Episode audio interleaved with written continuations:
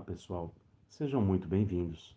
Aqui quem fala é Fábio e hoje vamos continuar com mais um episódio de estudo do livro Jesus no Lar, de Francisco Cândido Xavier, pelo espírito Neio Lúcio, numa série de 50 capítulos.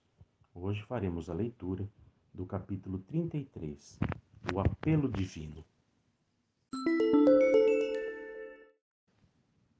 Reunidos os componentes habituais do grupo doméstico, o senhor, de olhos melancólicos e lúcidos, surpreendendo talvez alguma nota de oculta revolta no coração dos ouvintes, falou sublime. Amados, quem procura o sol do reino divino há de armar-se de amor para vencer na grande batalha da luz contra as trevas. E para armazenar o amor no coração é indispensável ampliar as fontes da piedade. Compadeçamo-nos dos príncipes. Quem se eleva muito alto, sem apoio seguro, pode experimentar a queda em desfiladeiros tenebrosos. Ajudemos aos escravos. Quem se encontra nos espinheiros do vale pode perder-se na inconformação antes de subir a montanha redentora. Auxiliemos a criança. A erva tenra pode ser crestada antes do sol do meio-dia. Amparemos a velhice nem sempre a noite aparece abençoada de estrelas. Estendamos mãos fraternas ao criminoso da estrada. O remorso é um vulcão devastador. Ajudemos aquele que nos parece irrepreensível. Há uma justiça infalível acima dos círculos humanos e nem sempre quem morre santificado aos olhos das criaturas surge santificado no céu. Amparemos quem ensina, os mestres são torturados pelas próprias lições que transmitem aos outros. Socorramos aquele que aprende. O discípulo que estuda sem proveito adquire pesada responsabilidade diante do Eterno. Fortaleçamos quem é bom.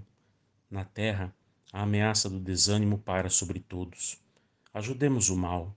O espírito endurecido pode fazer-se perverso. Lembremos-nos dos aflitos, abraçando-os fraternalmente a dor, quando incompreendida, transforma-se em fogueira de angústia. Auxiliemos as pessoas felizes. A tempestade costuma surpreender com a morte os viajores desavisados. A saúde reclama cooperação para não arruinar-se. A enfermidade precisa remédio para extinguir-se.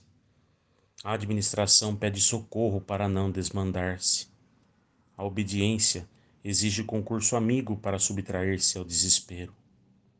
Enquanto o reino do Senhor não brilhar no coração e na consciência das criaturas, a terra será uma escola para os bons, um purgatório para os maus e um hospital doloroso para os doentes de toda sorte.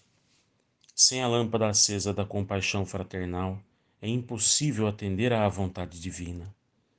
O primeiro passo da perfeição é o entendimento com o auxílio justo. Interrompeu-se o mestre ante os companheiros emudecidos, e porque os ouvintes se conservassem calados, de olhos marejados de pranto, ele voltou à palavra, em prece, e suplicou ao Pai luz e socorro, paz e esclarecimento para ricos e para pobres, para senhores e escravos, sábios e ignorantes, bons e maus, grandes e pequenos. Quando terminou a rogativa, as brisas do lago se agitaram, harmoniosas e brandas, como se a natureza as colocasse em movimento na direção do céu para conduzirem a súplica de Jesus ao trono do Pai, além das estrelas. Essa foi a leitura do capítulo 33, o apelo divino. Muita paz.